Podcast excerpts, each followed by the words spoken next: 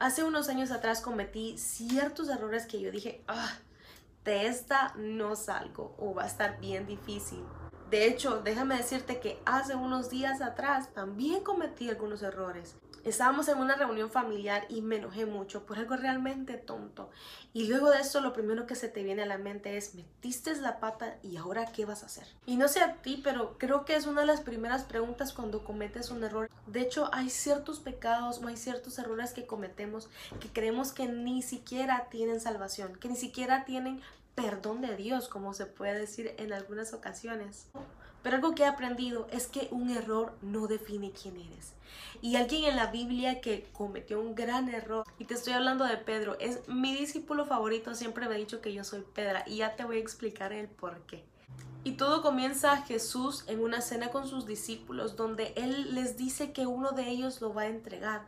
Y Pedro, como siempre, responde diciendo, Jesús, yo no seré el que te entregue porque te amo demasiado. Jesús le contesta, de hecho, Pedro, tú me vas a negar tres veces antes de que cante el gallo. Luego de esto podemos ver que Jesús es arrestado y Pedro, como amaba a Jesús, empieza a seguirlo a escondidas. Pero una persona se le acerca y le dice, tú eres uno de los que andaba con Jesús de Nazaret. Y él le dice, no, no soy yo. Luego de eso le dice otra persona, sí, eres tú el que andaba con Jesús. Y él vuelve y niega a Jesús por segunda vez.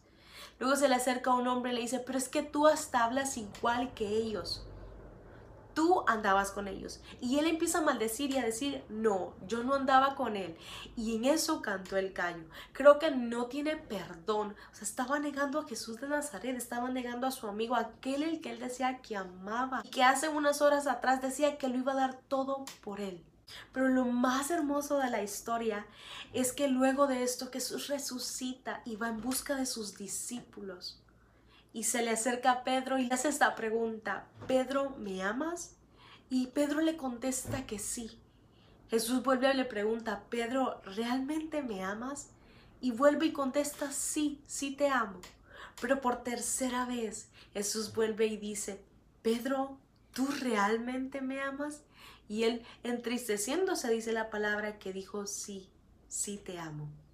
Pero sabes, lo emocionante aquí no era que Jesús quería saber si Pedro lo amaba. Jesús lo sabe absolutamente todo. Él quería que Pedro se diera cuenta que realmente amaba a Jesús y que no solamente tenía que lidiar con lo que iba a pasar después de esto, sino con su autocondenación, que su error no iba a definir quién era, es más, Jesús le da una identidad y le dice que bajo él se iba a establecer la iglesia. Y por eso amo a Pedro, porque a pesar de muchos errores, de ser atrevido, aquel fluctuante que buscaba aprobación de Jesús, Jesús lo establece como una de las columnas de la iglesia. Ahora, Jesús no vio a Pedro con todos sus errores, sino con lo que él iba a hacer a través de Pedro. Jesús está dispuesto a buscarte y darte identidad al igual que Pedro. Pero ¿cuántas veces nos hemos dicho a nosotros mismos, no vas a cambiar, vas a volver a cometer el mismo error, siempre vuelves a hacer lo mismo? Y son palabras que en ocasiones nos las decimos a nosotros mismos. Pero puedo decirte que David era conforme al corazón de Dios, no tanto porque no cometía errores, sino porque él se arrepentía e iba al lugar correcto, que era la presencia de Dios y confesaba tu pecado y que sabía que sin Jesús no era nadie. Por eso el día de hoy te vengo a decir de que si cometiste un error hace unos años atrás, hace unos días atrás o tal vez hoy mismo, tienes el perdón de Dios. Si te preguntas si metí la pata y ahora qué hago, ¿qué puedes hacer? Ve a Jesús, cuéntale, diles por qué ese área es tan difícil para ti y créeme que Él te va a ayudar. Créeme que Él te va a dar la fortaleza. Y si tú vuelves a cometer el mismo error, Él está dispuesto a volverte a escuchar y está dispuesto a volverte a preguntar que si realmente lo amas, que si realmente amas más a Jesús que la misma decepción de haber cometido un error. Jesús no te busca por tu perfección, él te busca porque te ama y porque se quiere perfeccionar en ti, cambiando paso a paso. La palabra me dice que soy transformado hasta llegar al hombre perfecto, pero eso no se convierte de un día para otro. Si metiste la pata el día de hoy, tienes alguien que ya pagó por eso, sea grande o sea pequeño.